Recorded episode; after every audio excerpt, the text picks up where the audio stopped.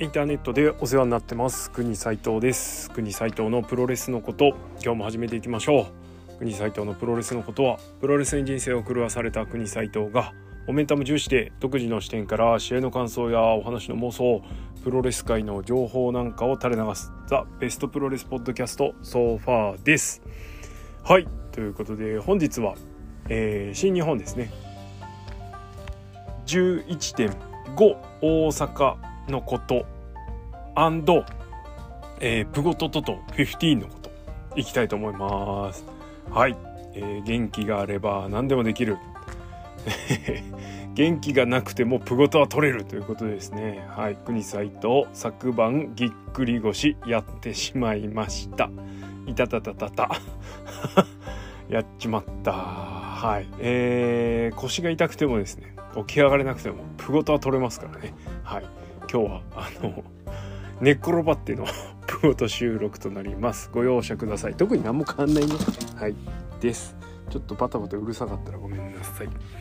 はい。えー、じゃあ早速えー、今日はですね11月5日大阪の、えー、バトルオータム最終戦の、えー、レビューいきたいと思うんですけれども1日ちょっとレビューを遅らせました。その理由はただ一つ。ワールドタッグリーグとスーパージュニアタッグリーグの参戦選手発表待ち。はい、でしたが見事に、はい、発表されましたので、えー、そちらの、えー、方もですねちょっと話をしていきたいなというふうに思います。はいじゃあまず早速、えー、11.5大阪いきましょう、えー、通例シリーズパワーストラグル大阪あですね、えー、バトルオータムという名前です。えー、毎年何らかのサプライズがねこう隠されてたりとかそれからまあ通常っていうとちょっと言い方あれですけどねワールタックリーグをキーするみたいになっちゃうんであれなんですけど通常シリーズ、えー、シングルのタイトルマッチがあるシリーズとしては、えー、このシリーズがもうラストになるので、えー、ドーム前のねあの盛り上げには一役買うと言いますか、えー、非常に重要な役割を果たす大会となっております。はい、えー、でまずはじゃあ早速いきましょう。第1試合、えー、IWGP ジュニアタッグ選手権。チャンピオンフランシスコ・アキラ TJP VS チャレンジャーティータン部署は10分36秒ザ・リーニングタワー。で、えー、チャンピオンチームが、えー、防衛をしました。えっ、ー、と第1のジュニアタッグタイトルで、えー、やるべきことをしっかりとやりきった。グレートオープナーって感じじゃないですかね。はい。あの時間も10分そこそこだしね。の割には内容詰め詰めということで素晴らしかったと思います。えっとギアアップした状態で始めるのはもうこの第一からね、えっとビッグマッチ感あってすごくいいと思います、えー、一人を除いて展開的にも全力疾走感もあったのでめちゃめちゃ良かったと思います。はい。いやあのやっぱ第一のジュニアタックっつったらこれですよね。こういう盛り上げ方。うん。ビッグマッチ感とにかくありますね、期待が高まります。第2試合。アレックス・ゼインデビッド・フィンレイ矢野徹棚橋宏 VS ギデオン・グレイアーロン・フレアーロン・ヘナーレカイル・フレッチャーマーク・デビス。は9分50秒コリアリス。っていうの。はい。でえっ、ー、とカイル・フレッチャーが矢野徹からフォールを取ってます。結構強い人からね。強い 格上の人から取ってます。えっ、ー、とハイテンポな試合でした。8人タッグでしたけどね。で OG オープンの NJPW デビューを8人タッグに沈めたのはちょっとやや不満だったんですけど。まあ終わってみればですね。あの素晴らしいイントロマッチになったのかなというふうに思います。まあシームレスでですねほんと昔からいたようにスムーズにあの試合に溶け込んでたところはこの OG オープンのポテンシャルの高さをですね物語ってたかなというふうに思います。えー、とそうだなアナウンスあのリングのねなんだ前工場っつうの以外はあの棚橋のビンタ被弾以外ですね一切余計なことをしなかったギデオン・グレも素晴らしいですね。はい、実質ハンディキャップマッチだったんだけどそれすら感じさせないみたいな感じです。はい、いやもうこれねもう発表されたからですけど来ますね OG オープンね。いや嬉しいです。目玉外人チーム確定ですよ。はい大暴れに期待が膨らむしもっと見たいってななったんじゃないですかねこの締めで。はい続きまして第3試合スペシャルシングルマッチ、えー、ヒクレオ VS 高橋裕次郎は 28秒チョークスラム。で、えー、ヒクレオが勝利してます。まあ本当はカール・アンダーソンとネバーをやるはずだったんですけどカール・アンダーソンが、えー、新日との契約の合間をついて WWE と契約してしまって、えー、でも新日出られるようにすっからっつってね。はい。いうことで、えー、ネバーを取り上げられることなくですね試合がキャンセルになりました。まあぶっちゃけねあのー、ずっと前に分かってたっぽいんであの発表せよって感じもしましたけどね。これ特納案件ですけどもう言っちゃいますね。終わった後だから。えー新日本側はカール・アンダーソンから、まあ、相当前にこの大会に出れないという告知はあったみたいなんですけど新日側が勝手に発表したというのがどうやら真相っぽいです。違ったらごめんちゃい。はい。えー、まあその中で代替カードとして高橋裕次郎が選ばれたわけですけれどもまあこれねリスクというか今後にだいぶ影響あると思うんですけどやっちゃいましたねスカッシュマッチ。いや個人的にはウェルカムだし望んでたんで。全然いいんですけど、はい。えー、本当新日本プロレスは珍しい、えー、G1 に出てた人がね28秒で負けるってまあヒクレオのボロを出さないためにはそれが一番なんですけどそういう意地悪な言い方をしないようにするとヒクレオの強さがそんだけやばいと。いうことです。まあこのデカスだったらねドームクラスの試合はできると思いますし期待したいですね。東京ドームでのネバー戦。はい。です。よかった。次第4試合、えー、NJP ワールド認定テレビ王座決定トーナメント準決勝です、えー、準決勝一発目は成田蓮。真田となりました。えこの組み合わせが決定したことをもってして、えー、プゴトトト14は閉幕いたしました。成田真田それから逆もう次の試合ね。ザック・イービル。これ予想してる人ゼロでした。残念。えー、ということでプゴトトと14的には残念なんですけど試合の方はめちゃめちゃ面白かったですね。はい、えー、試合うんとねまあ序盤のレスリングですね。15分一本勝負とはいえ序盤しっかりとしたレスリングから入りました、えっと、軽めではあるものの、えー、サン・オブ・ストロングスタイルがですね NJPW の試合にレスリングをね戻したのは喜ばしいことです。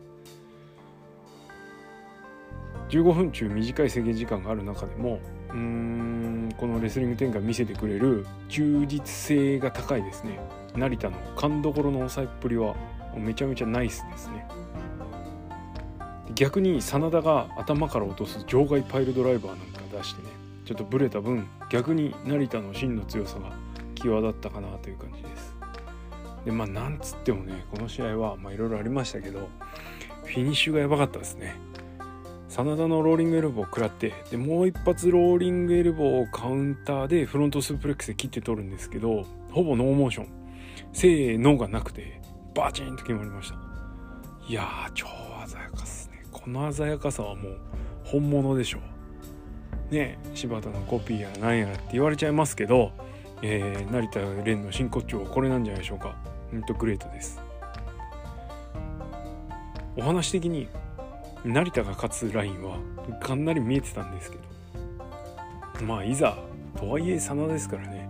いざ勝ってみるとまあまあビッグサプライズでしたね。はい。えっ、とフィニッシュのシーンの会場の脇っぷりもすごかったしえー、本当いい試合だったと思います。真田成田でちょっとどうなんて思ってたんですけど、えー、逆疲れましたね。あお見事。はい。です。次。第5試合ザック・セイバージュニア VS キング・オブ・ダークネス・イビルは4分48秒グランドコブラツイストホールドで、えー、ザック・セイバージュニアが勝利しました。まず開始前の V で、えー、ザック・セイバージュニアがカメラの後ろで指示しながら藤田がコメントを述べると。まんまね、はい、もうそこから面白い展開ですわ。もうこの2人の試合はこれが定番化していくんでしょう、えー、イービルをおちょくるザック、えー、そして必ず速い試合でありじゃないですか。イービルとハウス・オブ・トーチャーが基本的に ビッグマッチではあの人の注目が多いところでは、えー、やられキャラとして定着してきてます、えー、やられっぷりもいいしですね、は本当の試合の盛り上げにも試合興行か。興行の盛り上げにもかなり貢献してるんで今後もお願いしますって感じですね。はい。いやもう 試合云々はどうでもいいでしょうこの試合ね。はい、えー、思ったよりなかったです、えー、最後はあれだ、えー、ヤングライオン2人がですね東郷の乱入アシストして2人もね、えザックのジャージとジャンパー着ててねかっこよかったですね。チームザック。はい、えー、で休憩です。で何かあるかなと思ったけど何もなく、えー、休憩明け第6試合インクレディブルタックマッチ。えー、マスターワト、エル・デスペラード VS 高橋ヒロム。石森太二試合がありました。16分49秒横入り式エビ固めで、えー、マスターワトが高橋ヒロムから勝利をしてます。えっとこの試合は、えー、東京ドームの、えー、4A マッチを睨んでですね、えー、とりあえずここで4人でタッグマッチをやるということだけが決まってシリーズが開幕しました、えー、それぞれですね4社4用それぞれに対するライバル心を持っていて、えー、まあどういう組み合わせになっても面白くなるんだろうなと思ってたんですけど。しっくりきましたね。高橋も石森退治組が思いのほかしっくりきててよかったです、えー、当然仲は良くないのでタッチを受けなかったりなかなか連携が出なかったりとかそれからワトとデスペはねビンタでタッチしたりとかめちゃめちゃ面白いシーン演出してました。でさらにそこに、えー、ジュニアならではの場外弾とかねそれぞれの選手の持ち味が出まくって、えー、で最後高橋宏と石森泰治がですねついに連携したっつってうおーってなったところで、えー、高橋宏が的を仕留めに行ったと思いきやなぜかそこに石森大治がジャンピングにアタックをかまして ヒロムがフォール取られちゃうそして、えー、勝ち誇る石森大治負けてんのにね。あの勝ちが勝ちじゃないし負けが負けじゃないみたいなめちゃめちゃ面白い展開でした、えー、4A っていうもう前提として乱戦があの確定している試合の前哨戦としてさらにぐっちゃぐちゃの要素を盛り込んでくる。無理やりくっつけるっていうね。これナイスアイデアっすね。あのー、まあ当たったものはどんどんやっていけばいいと思うんで今後のテンプレ化してっても面白いかもしれないですね。まあ 4A もそんな連発しないと思うし。はい。良かったと思います、えー、東京ドームへのこの 4A 戦への期待が高まる試合となりました。面白かった、うん、こういうノーマークというかねまああのあんまりどうでもいいと思ってた試合が、えー、跳ねると工業の満足度上がりますよね。はい良かったです。さあ次。あ休憩はこの後でしたね。で休憩やって何もなくて第7で、えー、スペシャルタッグマッチ。岡田和親玉トンガ VSJ ホワイト健太。17分34秒玉トンガが健太からガンスタンで勝利しました。いやあのメンツ的には好きな人ばっかり。好きな人ばっかり。まあおおむね好きな人が多く、えー、非常に楽しみなマッチアップだったんですけど田本健太にそれぞれテーマがなくてですねちょっとどうなるんかなっていう。なんかここで話作んのみたいなのもあったりとかしたんですけど特にそこの動きもなくですね普通にあの岡田 J ですね。この IWGP 戦が決まっているドームで IWGP 戦が決まってる横にスペシャルなパートナーがついてるっていうだけ。で、はい、だけって言っちゃうとあれですけど。だから試合もつまんなくないんですよ。つまんなくないけど別に面白くもないみたいな。これは褒めてんのかけなしてまあどっちもどっちですかね。はい。そんなねあの前の試合がすごく面白かった分あの本当休憩みたいな感じで、でしたけど。まあちょっと衝撃なのは玉が健太にあのクリーンフォールを奪うっていうところですかね。ここだね。やっぱりでかいのは、うん、玉のまあ格が上がってる証明だし健太の格が下がっちゃってんのかな。とは思いたくないですけど。はい。えー、しかしですねこれ不安なぐらいノーテーマですね健太好きとしては。大丈夫なんでしょうか？健太玉それぞれ。なんならタマはあのヒクレオとワールドタックリーグあるかなと思ったんですけどね。まあヒクレオがネバーもあるからそれもなかったです。いやどうなっちゃうんでしょうタマケンタ。うんなんならこの2人の動向が気になっちゃう。次第8試合、えー、IWGP タッグ選手権、えー、チャンピオン FTR キャッシュウィーラーダックスアウド VS、えー、チャレンジャーはグレートオカンジェフコブ、えー、17分31秒ビッグリーグで、えー、FTR が勝利しました、え、チャンピオンチーム2度目の防衛ということで。えーと、AW にタイトルが流出してしばらくですね、あの、IWGP タッグが、え、空いておりましたが、ま、特に問題はありませんでした。で FTR が持ってるっていうことで海外で落とすんじゃないかという不安というか懸念があったんですけれども日本に FTR が来て試合をしてくれることになりました。いやあのー、ねカール・アンダーソンの来日がなくなった代わりってわけじゃないかもしれないですけど。にしてはですねテこ入れとしてはもうこれ以上ないテこ入れですよね。本当あの実績も、えー、それから試合内容もですね、えー、期待のできる FTR が来日したということでこれお得ですわな。はい、えー、試合はですねえっ、ー、ともうタッグチームレスリングとはっていうのをですね FTR がお見せいただきました。えー、王冠古文悪いチームではないんですけれどもうん連携とかっていう面ではまあややですね。こう1と1っていう感じ。2, 2にはなってないっつったらあれなんですかね。あくまでも1と1みたいな感じだったんですけどね、えー、ツプラトンはあれあるけどみたいな感じじゃないですか。に対してこうキャッシュウィーラダックサウンドはしっかり2を作ってくるっていう、えー、タッグチームタッグスタタッグマッチだからできる展開を、えー、終始こう作り上げてくるというか、ね、2対1の展開作ったりとか、えー、逆に自分たちがやられる展開もあったしね、はい、本当素晴らしかったと思います。まあ、記憶に新しいのはとにかくロイヤルクエスト2での OG オープンとの大激戦なんですけれども。まああれをね下地に FTR 見ちゃうとああうんそっかそっかみたいな感じだったと思うんですけど。にしてもですね抑えてるところがいちいち気持ちいい試合を見せてくれましたね。あのこのレベルでこう戦獣タッグチームがですね23チームできてですね試合を見せてくれると地方工業の8人タッグだろうね後楽園のメインの6人タッグだろうがちょっと厚みが増すと思うので是非ともですねお願いしたいですね。はい。えー、フィニッシュのシーン。あの、いっぱいいろんな良いシーンはあったんですけどやっぱフィニッシュのところですかね。えっとエリミネーターを、えー、どっちだキャッシュウィーラーか。ウィーラーがエリミネーターを、えー、かけられてで、えー、なんとか踏ん張ってそのまま、えー、ロープギアを押し込んでで、えー、ところで、えー、ダックスハーウッドがタッチをしてで王冠気づかずそのままロープに振られ戻ってきたところをビッグリーグで、えー、仕留められる。あの技の入り方とあタックのそのなんだろう隙を作る連携とかね。あ素晴らしかったですね。本当いやこういうなんつうの展開っていうんですかね。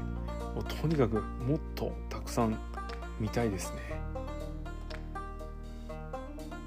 はい。えー、まあ唯一気になるのは、まあ、この試合レッドシューズ海野がさばいてたわけなんですけれどもあのレッドシューズ海野ってほら場外で鉄柵ぶつけた後にリング戻すとフォール取ってくんないじゃないですかカウント反則が最後の攻撃の場合は、え、フォール取んない人なんですけどまあビッグリーグも反則なんですよね。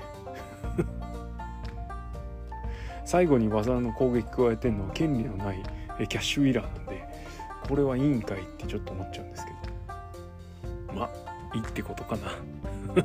はい、えー、ということで FTR 見事防衛です、えー、通常運転の7割5分8割出てるか出てないかぐらいの、え感じだったと思います。ややですね王冠とのこうラリアット合戦打撃合戦のところの間延び感は気にはなったんですけど、まあ、それでもこんだけのも見せてくれるんでもう一回できれば日本で OG オープン VSSTR なるべく時間をですね 取れるところでやってほしいなと思うんですけど。はい。そんな感じです。さあそしてメインイベント第9試合 WGPUS ヘビー級選手権、えー、チャンピオンウィル・オスプレイ VS チャレンジャー内藤哲也は30分7秒ストームブレイカーでオスプレイが勝利しました。えー、オスプレイが防衛に成功ということになったんですけどもこの試合はまあまああのー、どうしてもね重ねてしまうのはケニー・オメガと内藤哲也ので2016年 G1 クライマックスの激戦です、えー、機動力を、えー、前面に押し出した、えー、ヘビーなんだかジュニアなんだか分かんないけどみたいなね。これちょっと悪口だ 素晴らしいそういう試合があったんでそれをやっぱりねうんちょっと期待しちゃうというか。でしかもあのなんだろう。ド派手な技がねいっぱい繰り出されるんでほんといろいろ期待が膨らんだんですけれどもいかんせん内藤の機動力がやや難ありというか、はい、ちょっとバタバタ感が否めない。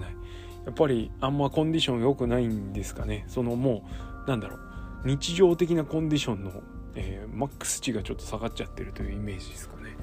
まあ6年前と比べるのはね酷な部分もありますけどちょっとうん日本武道館の G1 の時とね比べても時間が長かって内容もモリモリだったんですけどなんかちょっとどこか重たい感じがしたのはあ気のせいでしょうかまああとはね押すカッターのバンプ内藤が2回もちょっとミスったのも結構個人的にはあれがノイズになっちゃいましたね。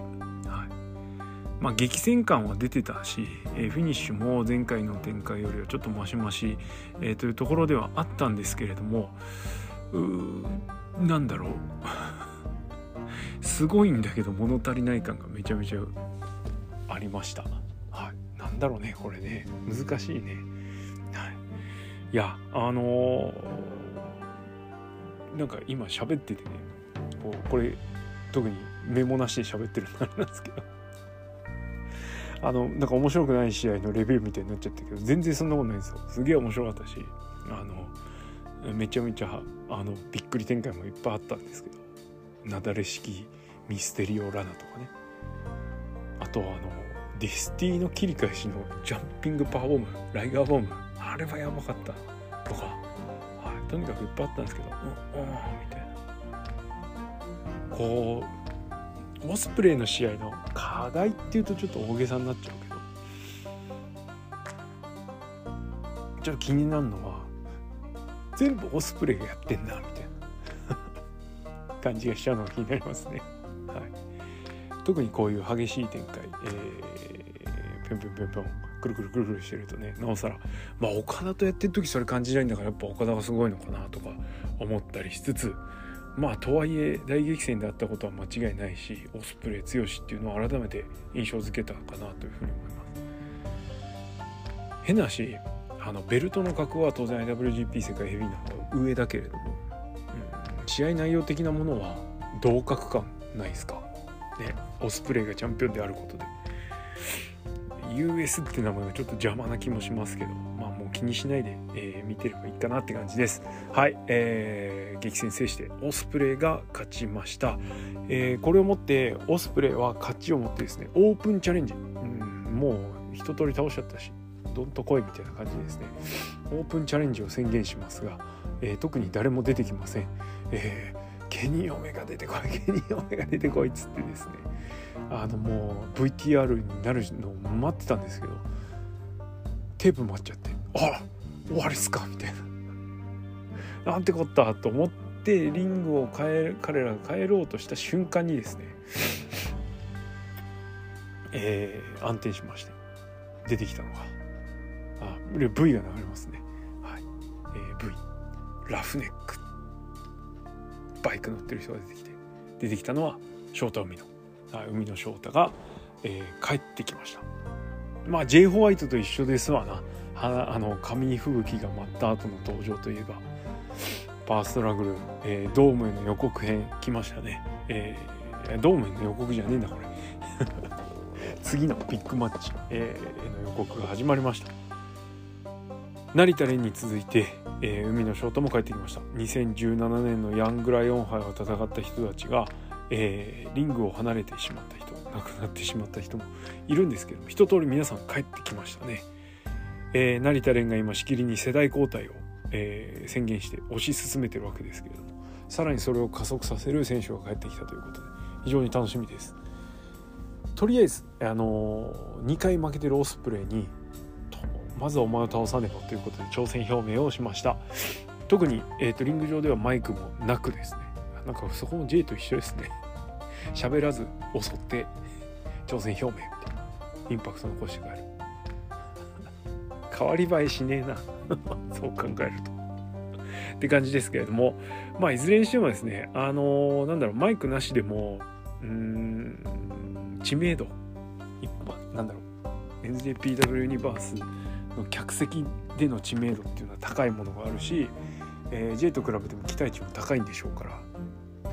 まあなんで盛り上がってましたね。はい、客席にまでなだれ込んでアピールもしてました、えー、ジャンバーをずっと持ちっぱなしなのが気になったんですけど、まあ、モクスリーのことをねちょっと印象づけるためには必要だったんでしょう。はい、多めに見てあげます。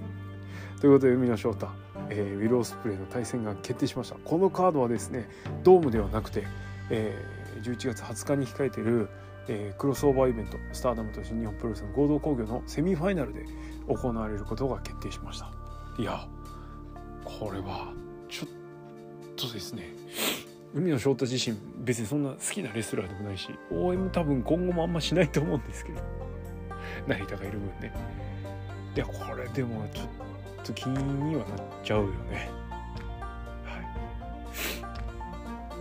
い。帰ってきたばっかあの試合もしてない人でもですね思いを募らせるのどうかと思うんですけどやっぱこの華々しい凱旋帰国を飾った成田蓮に対して、えー、ビッグマッチの第一の6人タッグから始まった成田蓮まあまあ相応にプッシュはされてますけど。ね、えー、TB 王座っていうのがあるんでね。これねちょっと楽しみですね。この2人の構図が。はい、そしてやっぱり新日本プロレスファンとしては三重視っていうのどうしても意識してしまうじゃないですか。えー、武藤長野橋本。そして、えー、棚橋中村柴田。ときたらですね、えー、海の成田。さあ誰っていうとこですね。ここに食い込んでくるのは次に帰ってくる人たちなそれとも3人じゃなくて4人5人となっていくのか期待は高まる一方です。はい。ということで、えー、新日本の11.5大阪大会、えー、ドームへの予告編にして今年もまたですね新日本プロレスショー・オブ・ザ・イヤーを獲得してしまったんではないかというぐらいの大盛り上がりのショーでした。鉄板ですね11月の大阪は。はい。えー、もうね来年の準備しましょうか。はい。ということで、えー、大阪大会のレビューはこの辺でおしまいです。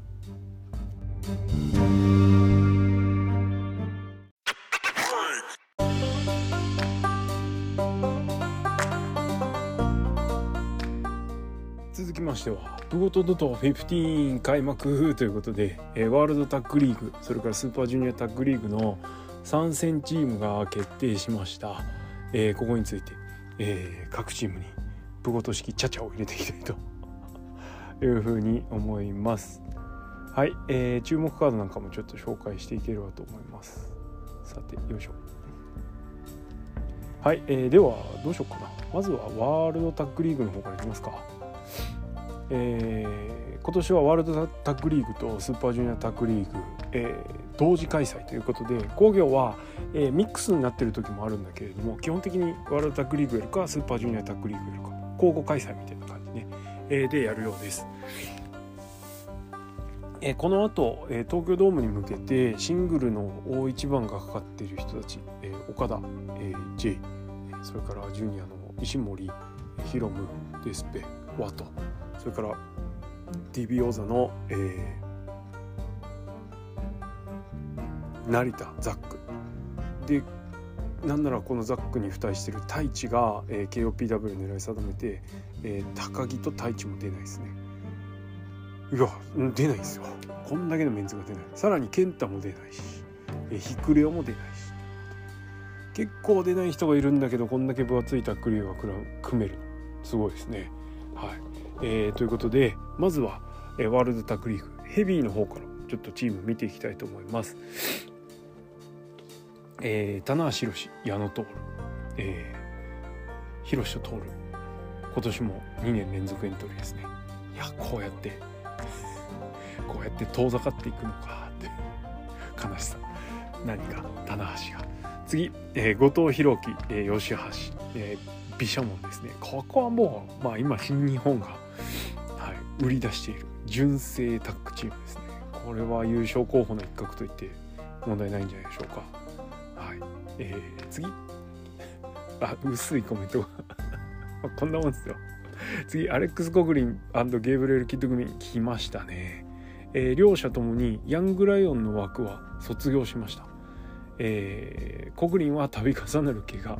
そして、えー、ゲーブは、えー、メンタルの方でですね、あの出たり入ったりをちょっと繰り返したわけですけれどもそんな2人がですね、はい、強靭な肉体を引っ提げてついに新日本プロレス本格日本マット本格賛成ということですいやー本当にねあのこの2人めちゃめちゃ楽しみですね、おかしなことになるのはこの人たちの試合えー、という感じだと思います。アンドロイドアレックス・コグリン期待です。続いて内藤哲也真田組あれ？メガタッグじゃないですか。ね。大一番で負けた2人なんですけどまだまだ格は下がってないですね、えー、内藤真田組って結構なメガタッグだと思うんですけどこれ。はい。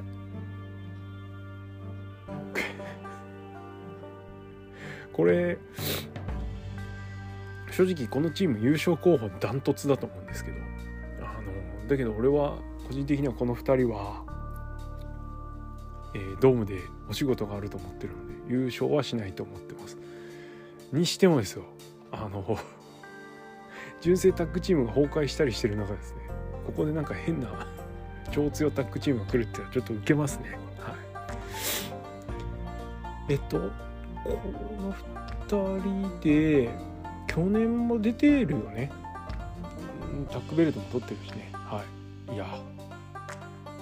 優勝候補だけど優勝候補じゃ全然ないって感じ。次、えー、グレート・オカンアロン・ヘナーレ。えー、コブが一応怪我したことになってるとか怪我したんだかしたことになってるのはどっちは分かんないですけど、えー、代わりにヘナーレがオーカーのパートナーに名乗り出るという形になってます。いやねドームに向けてオーカンがノーテーマっていうのはちょっとまずいなと思うので結構そういう意味で優勝候補に挙げてもいいかなと思ってるんですけどどうでしょう。えっ、ー、とヘナーレはできれば俺はコブヘナーレ組っていうのを見たいんだけどなかなか実現しないですね、はい、次。オージオープ。ン、えー、マクデビス・カール・フレッチャーです。優勝候補。すごい。全幅で期待しといていいと思いますよ。この人たちは。できる人たちですから。まあカイル・フレッチャーに関してはライガーが相当前から唾つけてたみたいだしで待望の新日本プロレス的にも中の人的にも待望の来日になると思います。メガプッシュ来ると思いますので楽しみにしておきましょう。はい。さあそして何よりも嬉しいのはこれですね。TMDK 復活。マイキー・ニコルスシェイン・ヘイスト組。いやほんとなめんなよと。絶対なめてるでしょ。はい。もうね最優秀タッグチーム取ったのは10年ぐらい前なんで。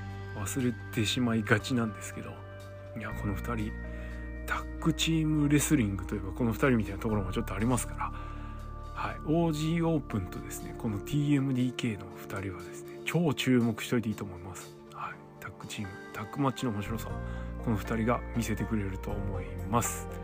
次鈴木みのるランサーチャ組。かつてのタッグリーグの優勝チーム復活ですね。まあ日本のプロレスファン的にはアーチャーがまた帰ってきてくれるっていうのも嬉しいとこじゃないでしょうか。そして鈴木みのるが 久々に 表舞台的なところに上がってきます。はい。金プロやってた人はもちろんおなじみのタッグですね。次パッドラック・ファレチェーズ・オーエンズエリア51、え今年も参戦。次 謎の書き乱しをすると思いますこの人たちはね。で次イービル高橋裕次郎、えー、ヒクレオに28秒で負けた人とイービルが組みます。以上。まあこの辺はもう特に言うこともありませんって感じですけど。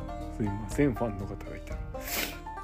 えー、ワールドタッグリーグは11月22日後、えー、楽園で開幕します、えー、個人的には OG オープンと TMDK のあのカードが注目なんですけどもこれがですねあとコーチって、また四国かって感じです。くそえっ、と試合順でこう星取り番付みたいなのやったらですね。おそらく TMDK が低そうなのがちょっと気にはなってるんですけれど。も、うん、まあ OG オープンでしょうね。はい。で OG オープン優勝してくれって感じです。だ。ちなみに11月22日は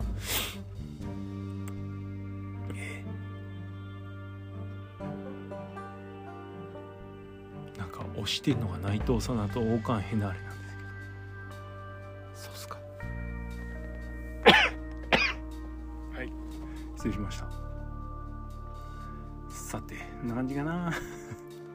えっと一応1リーグ制です。えー、で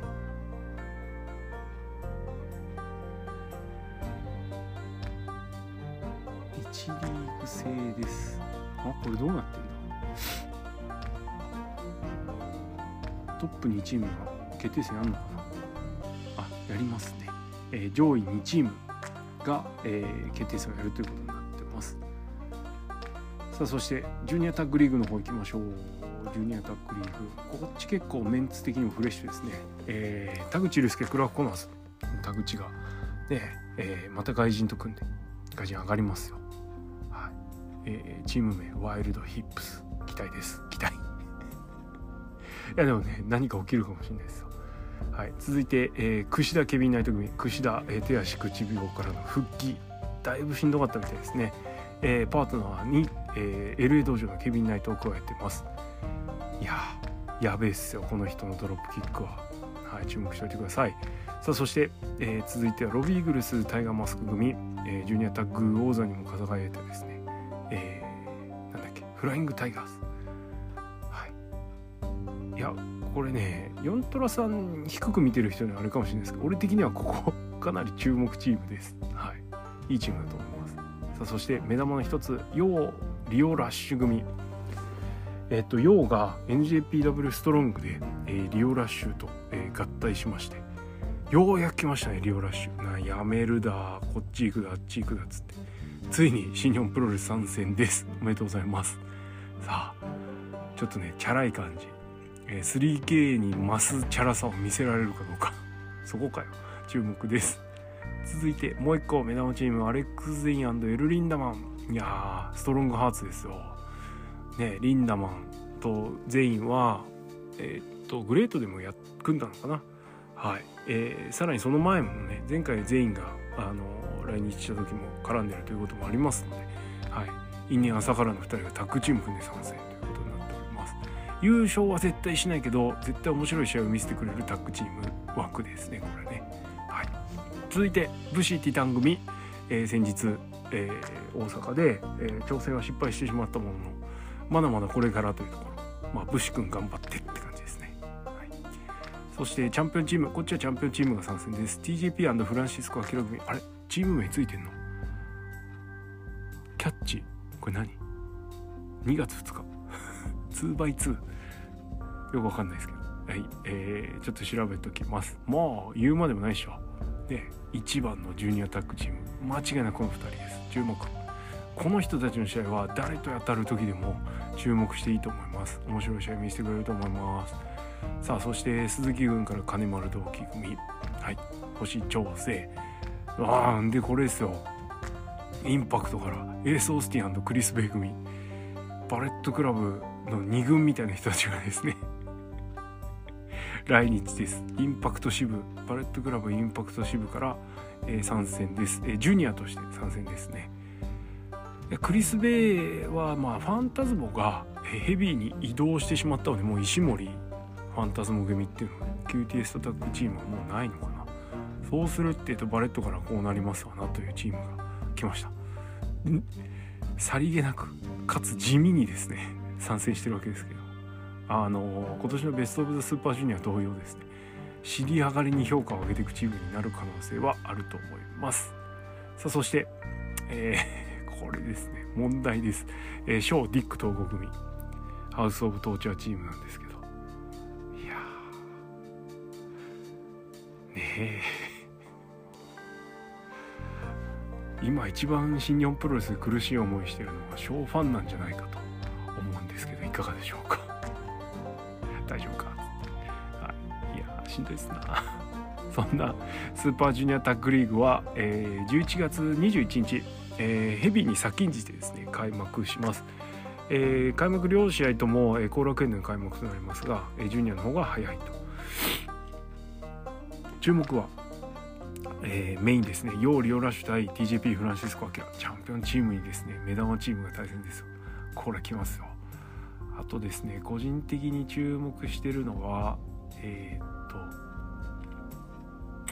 まあ TGP アキラ全部なんですけどえー、っとですね愛知11月27日愛知でのメインで行われるタイガーマスクロビーイーグルス VSTGP フランシスコアキラ。ここは結構注目ですよ。はい。です。まあ串田ケビン・ナイトはですね我らがクッシーは多分全試合第一に沈むと思いますので頑張ってくださいって感じですね。はい。な感じかな。ということで、えー、ワールドタックリーグスーパージュニアタックリーグ、えー、新顔を交えてですね、はい、盛り上がりそうなあ期待値が高まっております、えー、好みの選手それからトップ選手が全く参戦しないという状態になっておりますが、えー、なんだろう。若干期待値高めなのは、はい、メンツがフレッシュだからかでしょうか。フレッシュだからかでしょうか？そんな、えー、両タッグリーグについて、えー、プゴトトト15開催します。プゴトトト14がですね、えー、ペンディングというか、えー、キャリーオーバーになりましたのでこちらで、えー、開催ということになります、えー、一応ですね両リーグの優勝チームのみを今回は当てていただきます。決勝カードじゃなくて。はい。で、えー、さらにあの優勝予想だけだとどうしても、ね、予想が入っちゃうんでなんか思いを乗せにくい部分もあると思いますから、えー、注目チームももしよかったら、えー、ご紹介ください。はいということで、えー、プゴトトト15も募集いたします。はい、じゃあ、締め飛んじゃいました。えー、プゴトトト15、並びに、えー、国斎藤のプロレスのことへの意見、感想、ご質問などございましたら、質問箱もしくはハッシュタグプゴト、もしくは Google フォームへ、はい、えー、ご投稿ください。えー、それからスタンド FM、えー、月額300円で得のプゴトやっております。もしよろしかったらそちらも合わせて遊びに来ていただければというふうに思います。え、実はですね、質問箱もですね、えー、今日溜まってますんで、一挙放出したいと思います。次回、えー、11.10、ノアの11.10後楽園 GHC タイトルラッシュのですね、工業のプレビューをやりますので、そちらでご紹介合わせてさせていただければと思っておりますので、えー、質問ご投稿いただいた方、しばらくお待ちください。ということで今日はこの辺でおしまいです。ありがとうございました。